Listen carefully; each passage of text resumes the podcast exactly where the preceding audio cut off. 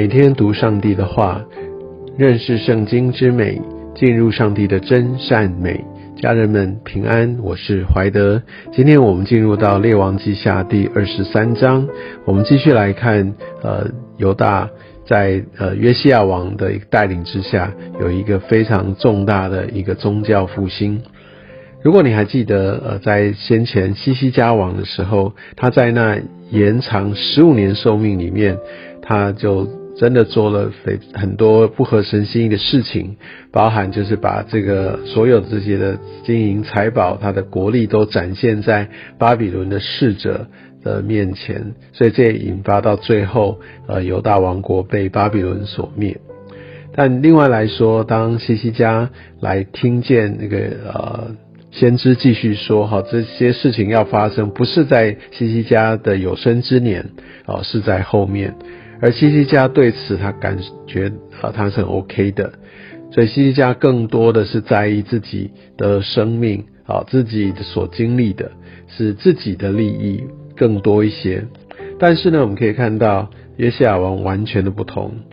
呃，他已经得着这个平平安安的这样的一个确据啊，虽然这整个国是会进入到灭亡，但是起码他可以全身而退，按照上帝的应许。但是呢，我们却看见，呃，他差遣人去招聚犹大和耶路撒冷的众长老，把这些宗教领袖全部都聚在一起。他还是要做最大的努力，要确保他们可以回到上帝的面前来悔改，希望还来得及，把这些最指标的啊，这一切的呃众人呐，和这一切的一个众长老都聚集起来。所以我们可以看见哦，他相对于西西家，他就只是来顾全自己。那这个约西亚王呢，他真的是尽其所能的，呃，来为着全国百姓的这些的利益来恳求，希望能够减轻灾祸啊。那所以想，这个是一个很鲜明的对比。那所以我们可以看到，在这样的一个过程当中，呃，他们就呃来有一个重新立约，而且是王亲自来带着他们的立约，来让他们理清楚。也许经过了非常多年哦，我想按照呃圣经的记载，特别在后面也有讲到，其实约西亚王座大概超过几乎是一切所有犹大王国的王。他彻底的来执行这宗教的改革，把这一切不属神的哦，其实都呃用相当大的一个权力哦，来来把它挪去。而我们可以看到，呃，在这边约西亚王就决定要重新跟神立约，因为先前跟这些祖先们的约，虽然是知道上帝是守约施慈爱的神，但是呢，其实他们并没有持守住，他们不断的背叛，所以这边有一个重新立约的过程。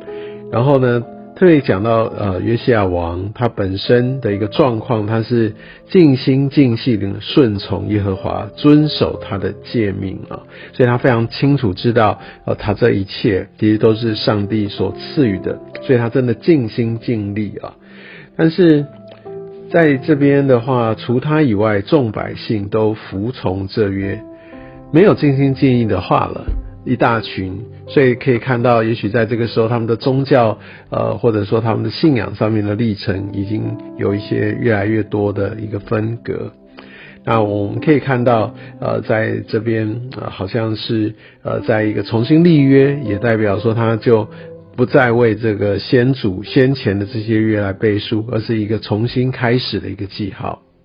而我们可以看到，呃，当约西亚王把这些呃所有的这个巴利啊、亚瑟拉这些的假神啊，那这些的器皿等等，都从耶和华的殿里呃原本就拿出来，因为在呃在先前马拉西王的时候，那个圣殿真是一塌糊涂，但现在终于回到它一个原本纯净的这样的一个地步。但是这边也特别呃也提到说，他把灰哈不是就地丢弃，而是带到伯特利去。那伯特利在北边哦，大家知道是在北国，原本北国，我想现在已经成为亚述的一个形式。所以在这个区域当中，第一个我们可以想说，那他为什么进得去？其实这边也暗指说，在当时亚述的国力已经不弱以往哈，因为我们可以后面看到埃及也好，巴比伦也好，啊，都不断在这边有动作。所以，嗯，伯特利呢，其实也是在当时哦，那在雅各他遇见神的一个地方，所以是非常重要的一个指标性的宗教地点。但其实伯特利啊，更是呃北国和一开始耶罗波安哦，他来铸造金牛犊的地方，来真的就在这边慢慢的就把呃以色列民的这些的信仰来带离了一个真道上。从后面经文当中，我们可以看到他所废掉了这么多的。呃，就可以知道在先前哦，哇，他们真的是作恶到一个地步哦，各式各样的一个宗教崇拜假神的啊，这样的一个祭祀，通通都带来到犹大，所以难怪在在神来说是无法容忍的，因为这真的是一个特意蓄意的来背离他的旨意啊。那我们可以看到，其实，在呃整个的一个清理的过程当中呢，他也让这个呃。有像祭司啊，那像祭司他呃就有一些是在秋坛祭祀的，我相信他也是被指派在前面的王，他们也在秋坛像各样的神献祭，也包含对耶和华神。但这些祭司呢，他们认为他就不接近，不太适合在进行祭祀的职务啊，但是还继续供养他。我想在这边所要表彰的就是啊。已经把他们的这些的定位说清楚啊，然后也跟他们说会有无效饼，那这就是对祭司的一个供养，让他们衣食无缺。所以我们可以看到，在整个各方面的安置都在进行中。第七节讲到他们又拆毁这个娈童的屋子哦，那在当时他们是住在圣殿那边的，那它的作用呢，就是在跟不管是女祭司哦，或者是这些女性徒来发生性关系，或者男性徒，所以在当时也有同性恋的这样的行为，所以这个对上帝是一个蛮大的一个亵渎啊，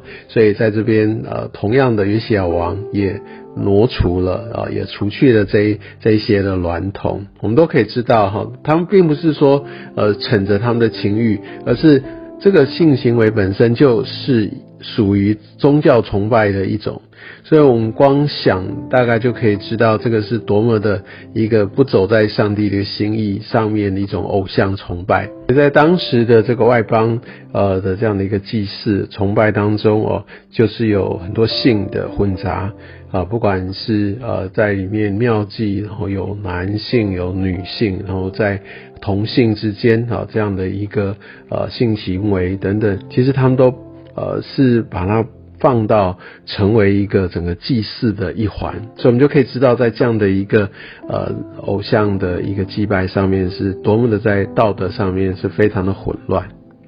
而我们可以看到，在呃这整个呃犹大，他们真的就在这样的文化当中，不断不断的这样越来越邪恶。所以，即使是约西亚王哈带着这些百姓在立约，但是呃看起来百姓也并没有真正的来来顺从，而只是表面上面。所以尽心尽力跟一个一般性的，在神眼中哈绝对是天壤之别哦。因为我们的神他绝对是呃查验人心的神哦，绝对是轻忽不得的。而在十四到十九节这边就讲到，呃，当约西亚哈把山上的坟墓的把发人去把呃自己的骸骨取出来浇在呃这个坛上污秽的坛，其实在这个污秽坛就是要让这个坛失去它的效力，因为这些的坛哈之前都是在敬拜这些外邦的神。